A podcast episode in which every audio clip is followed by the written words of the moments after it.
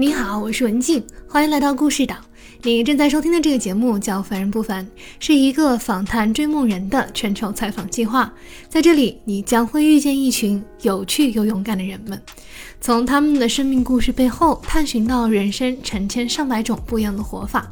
通过他们的故事，你会有幸遇见一个很特别的问题：只有一次的人生，能有哪些别的可能？完整版的图文和更多故事岛的资讯，可以通过微信搜索“施文静的故事岛”登录查看。这期的节目中，我们将会去到印度南部的班加罗尔，和一位冥想了三十多年的女士聊一聊冥想和她的故事。这次的故事形式非常特别，采用了更多的访谈来呈现最原始的精华内容。六个关于冥想和人生的问题，我想总有一款会是你当下正在探寻的。准备好开启，踏上。答案之路了吗？杰亚拉克西米今年七十岁，眉心一直有一个红色的印记，穿着漂亮的印度传统服装，居住在印度南部的班加罗尔。除了祖母的身份之外，他还是一位冥想的推广者。他之前的身份是在印度的航空研究所担任会计师的工作。化学专业毕业的他，为了工作的需要，又获得了商业相关的学位。出生长大于绿色包围的印度南部喀拉拉邦，他的童年和兄弟姐妹四人一起度过得很愉快。兴趣爱好广泛的他，一直在体验各类的生活，比如针织、园艺、缝纫等等。不过，他选择了化学作为大学的主修专业，因为他很喜欢不同物质相聚之后所产生新物质的创造的感觉。就这样，一个目标接着另一个目标，从优秀学生到优秀学员，再到成家立业，拥有了自己的孩子。忽然，在四十二岁那年，那些终极的问题就这样蹦了出来：我到底是谁？我的生命有何意义？我要如何才能满足？回望过去的人生，虽然每次都达成所愿，但是所愿达成后，面对的却是不满足。这样的追逐，到底何时是个头？有了盼头，就会有线索。顺着线一路找寻，他遇见了冥想。于是这次相遇一练就是近三十年的时光。三十年的瑜伽冥想给他的人生带来了什么样的变化呢？你练习的瑜伽冥想到底是什么？现在我们看到的很多瑜伽其实是瑜伽的体式练习。瑜伽本身其实意味着合一。与万事万物的连接，最终抵达合一的状态。我们人其实分成身体、头脑和能量。试想一下，如果身体、头脑和能量分别往三个方向走，那么我们估计会得高血压的。所以，瑜伽是帮助这三者去抵达合一的状态。练习了近三十年的瑜伽，可以描述一下您目前的状态吗？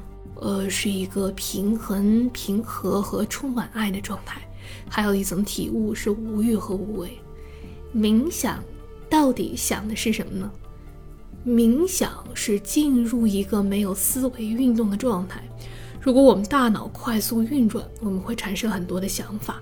想法会产生焦虑，冥想是一种方式，让我们和自己的内在进行深度的链接。随着这种链接越走越深，最终抵达一个完全安静的状态，从而去调节由于日常生活造成的能量失衡。我的练习方式是每天两次，每次十分钟，就是这样简单，而且不难坚持。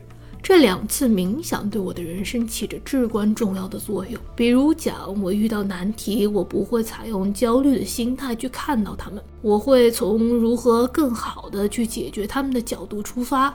遇到不太好相处的人，我也不会发脾气，因为我足够平和和充满了爱，所以我能够理解他们所处的状态。我想去做更多的事情，不是简单的朝他吼回去，而是努力看看我能如何更好的帮助他。久而久之，你会发现你周围的世界都变了。我其实有个中国的儿媳妇，外人看来可能涉及到不同文化和习俗，可能会遇到相处的问题。但是我的儿媳也是练习冥想很多年，我其实压根儿就没有把她当做儿媳，她就是我的女儿。我对待他的时候是充满爱的，当我充满了爱，我和他彼此接收到的也是爱，这样的表达和沟通是顺畅的。我们相处得很愉快，不存在国界，也不存在文化习俗。冥想能够如何帮助我们更好的去自我实现？关于自我实现，我想我们所有人的终极目标都趋于一致，就是想要达到一个平和喜悦的状态。很多人赚了钱依旧不快乐，物质并不能完成我们的自我实现，或者说只是很小的一部分。而且人类的本性是不满足的。我们会要求更多，但是这个更多不能停留在物质层面，不然我们面对的只有不快乐。抵达平和喜悦的路径其实只有一条，就是回归自己的本源。我们长大的过程其实是离开本源，而当我们开始觉醒或者有所察觉，我们便会开始寻求回归本源道路。我们每一个人。我这里说的是，每一个人都有这个能力去回归自己的本源，去过上一个喜悦和丰盛的人生。这里没有竞争，没有猜忌，没有仇恨，你只会无穷无尽的把爱给出去。这份无法抑制的喜悦，让你变得熠熠发光，你的周身都会被你点亮。回归本源，也会让你明白，你本身就是完整的。不需要再去做任何其他的添加或是筛减，而于你而言，万事万物本身都是一种恩赐，甚至连小到沙粒的事物，对你来说都如同珠宝一样发着光。这是超越五感后的五感体验。当你再看一朵花的时候，你会从心底感叹造物主的神奇，你会真的去欣赏和看见一朵花。你会欣赏和享受和这朵花共处的时光，你周身的一切都会因此改变。你能想象吗？当你与万事万物相连，你能拥有多少无穷无尽的喜悦和发现？你只能不停地给予，去传播这份喜悦。现代社会速度太快了，一阶段过去来不及反应，就被卷入到了下一个阶段。越是面对成堆的信息，越是会产生害怕错失的心态。这有一个词叫做 “formal”，哈，Fear of Missing Out。那对于这类人群，你有什么好的建议吗？关注点在他人或者社会的标准上，他们不是在自己的身上。如果你知道自己已经具备了所需要的东西，你还会向外求吗？外求的内容是我们关于目标错误的投射。也并不是一个真实的世界和事实，你需要先调整内在的状态，再向外看，你才能看到世界所呈现出来的真正的美，你才能够去欣赏，才能带着喜悦去体验和分享。目标管理的基础是什么？目标的基础是与自我的链接，知道自己的内在，清楚的看清自己。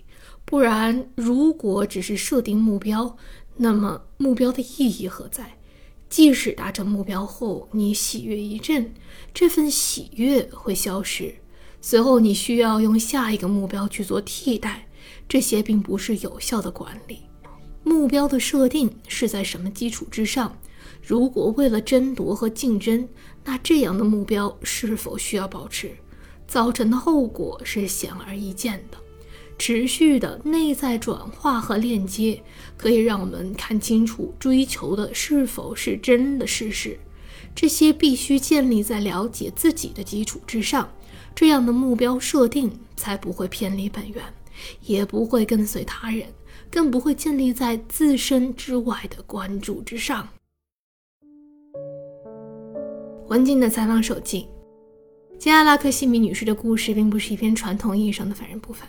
涉及到她本人的故事，并没有展开太多，其原因是在访谈的过程当中，嘉宾对于冥想的信念太过强大，他特别想要分享更多的关于自我连接的内容，和去帮助更多人了解到背后的那份价值和意义。虽然远隔重洋，但是透过屏幕和他的对话，我还是能够感受到他气场的平和，以及言语之间充满了喜悦和关爱的语气。在凡人不凡进行的过程中，其实发现了一个很重要的共性，就是所有的嘉宾都是在找自己和做自己。之所以走得很稳，是因为他们都经历了自我寻找的过程。凡人不凡是通过一个向死而生的问题，从终点的角度提问后的产物，它的意义不言而喻，而且随着每一篇的积累，意义的深意也更加的深远和明确。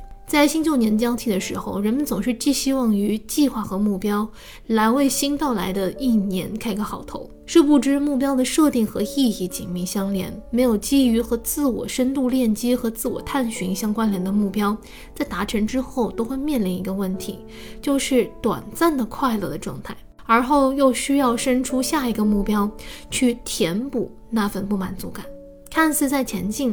其实细想一下，真的是在往前走吗？这如同访谈中提到的，真正的充盈是链接本源后，发现自己其实已经是完整的了。真正手握源泉的钥匙就在我们自己的身上。基于这份笃定所产生的意义和目标，才是我们要与之去奋斗和实现。而从某种意义上来说，它也一定会实现。留下几个问题供大家思考，这些问题没有人能够替你回答。第一个问题。得到了所有之后，你想做什么？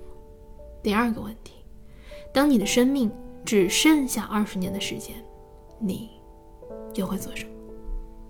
感谢你的收听，愿你和这个故事的缘分可以带领你开启向内探寻之旅。如果想要尝试有引导的冥想，欢迎在微信上搜索“神经的故事岛”，关注公众号后发送“冥想”二字，加入由故事岛和杰亚共同为大家组织的公益线上冥想工作坊。如果你对故事、旅行、人生和向内探索的话题感兴趣，欢迎在文末扫码添加我的微信，由我邀请你入驻故事的岛民群，了解更多嘉宾和创作幕后的故事。也欢迎你向我推荐你身边有趣的人，让更多人看见生活不一样的可能性。